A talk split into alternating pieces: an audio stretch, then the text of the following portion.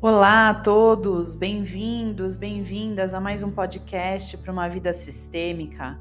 Eu sou a Aline Melo Brentegani, sou a curadora lá do Instagram Vida Sistêmica, onde eu trago para vocês uh, informações sobre como olhar a nossa vida de uma maneira mais harmoniosa, mais inclusiva, mais equilibrada, através aí dos ensinamentos de Bert Hellinger. E para quem ainda não ouviu falar, quem é Bert Hellinger é aí o criador das constelações familiares. Se você já se interessou por esse tema, por esse assunto, vai lá no meu Instagram, no Vida Sistêmica. Existe muita coisa por lá, muitos episódios aqui de podcasts para você ouvir. Indica para pessoas que você também acha que vão se beneficiar.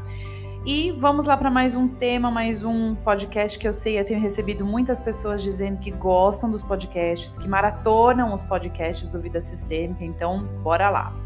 Estamos aí nessa semana ponte entre Natal e Ano Novo, aquela semana que muitas pessoas tiram para descansar, que estão finalizando alguns projetos, alguns trabalhos, criançada de férias escolares, a família em casa, eu como tá aqui a minha casa nessa semana.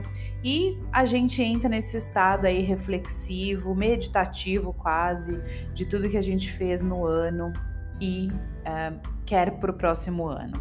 É aquela semana engraçada que parece que tudo vai mudar na semana que vem, que tudo que não deu certo vai dar certo, a gente renova as esperanças, renova as forças e é assim que é desde que a gente se entende por gente, então vamos lá.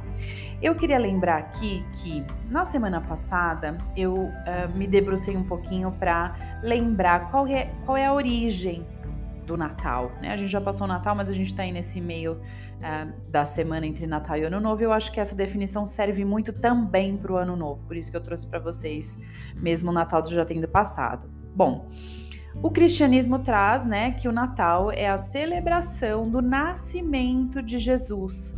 Então a gente tem a história, né, de José, de Maria, dos três reis magos, é a noite que Jesus nasce. E junto disso, nesse momento, é onde os povos uh, renovam a sua esperança em algo, né? Na verdade, é o nascimento, mas para nós, para os cristãos na época, os cristãos de hoje em dia, ou a gente, independente da religião, independente não, né? Mas na maioria das religiões, ou essa vibração, é de realmente renascer, né? É como se a gente realmente estivesse deixando para trás o que não deu certo, o que não foi legal, e a gente está renovando as esperanças para o próximo ano, ah, para os próximos projetos. E aí eu te pergunto, dentro disso, dentro dessa ideia de renascimento interno nosso, dessa última semana do ano, por que cargas d'água ficamos, na maioria das vezes, presos em imagens ou histórias antigas? Porque a gente teima em olhar sempre para o copo meio vazio? Por que, que a gente olha para as histórias como se elas não fossem bem sucedidas? Eu entendo que existem coisas que saem do nosso planejado, que não acontecem efetivamente quando a gente, como a gente gostaria que tivesse acontecido, como a gente planejou que tivesse acontecido, mas é possível que a gente olhe para essas histórias, para esses acontecimentos da nossa história, do nosso destino ou da nossa família de uma outra maneira? É possível que a gente renasça efetivamente aí no significado do Natal, estando presente, sem negação, sem querer colocar aquela um, aquele problema, aquela desavença, aquele negócio que não deu certo para debaixo do tapete, porque também tem esse outro oposto, né?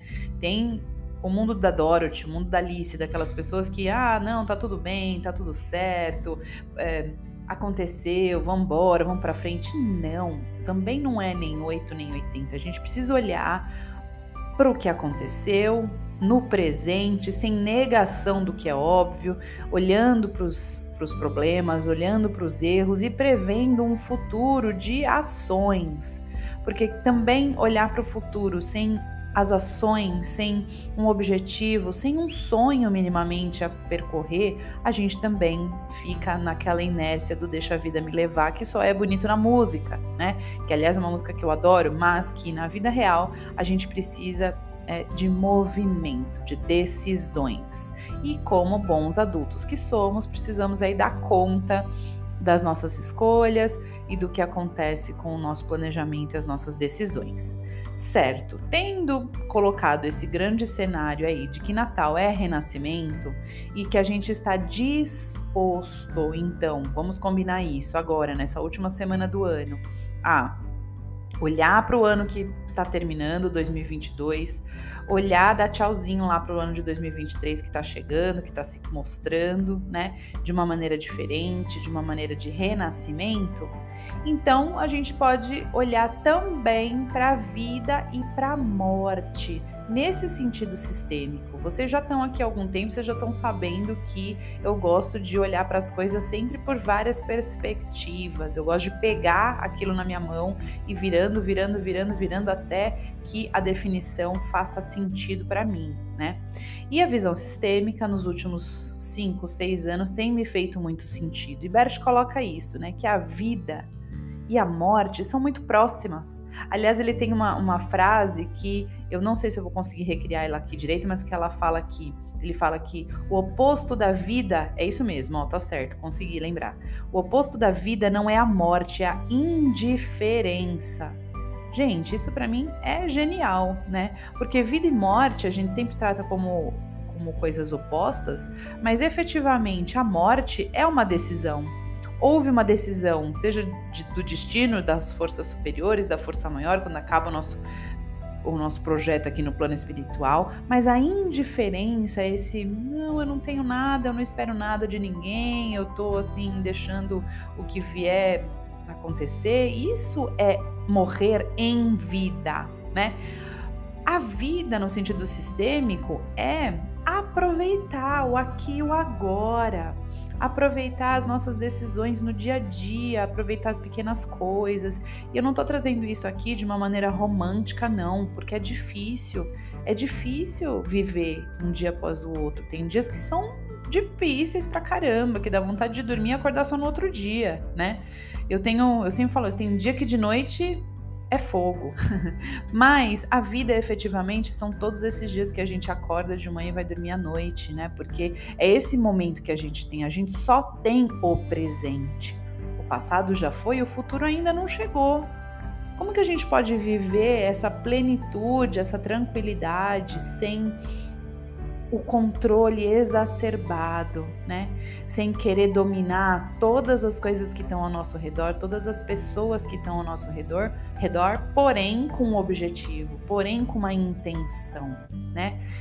E a morte, visão, pela visão sistêmica, também pode ser o morrer de algo que não me serve mais, que não tem mais serventia. O julgar de alguém, o, a ansiedade, a, a indiferença que a gente falou.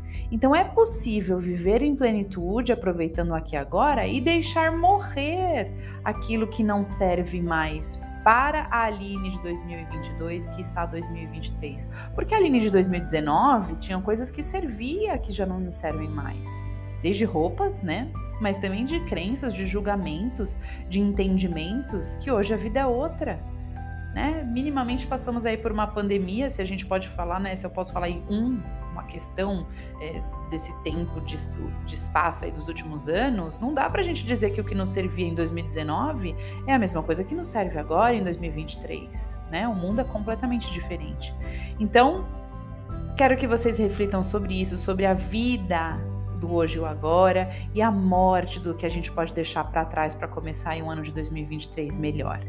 Desejo para vocês um ótimo uh, ano novo, uma ótima passagem de ano. Curtam muito, celebrem, façam seus rituais aí para deixar o ano de 2022 muito bem celebrado, muito bem finalizado e a gente entrar 2023 aí com muita força, com muito amparo da nossa família, dos nossos pais.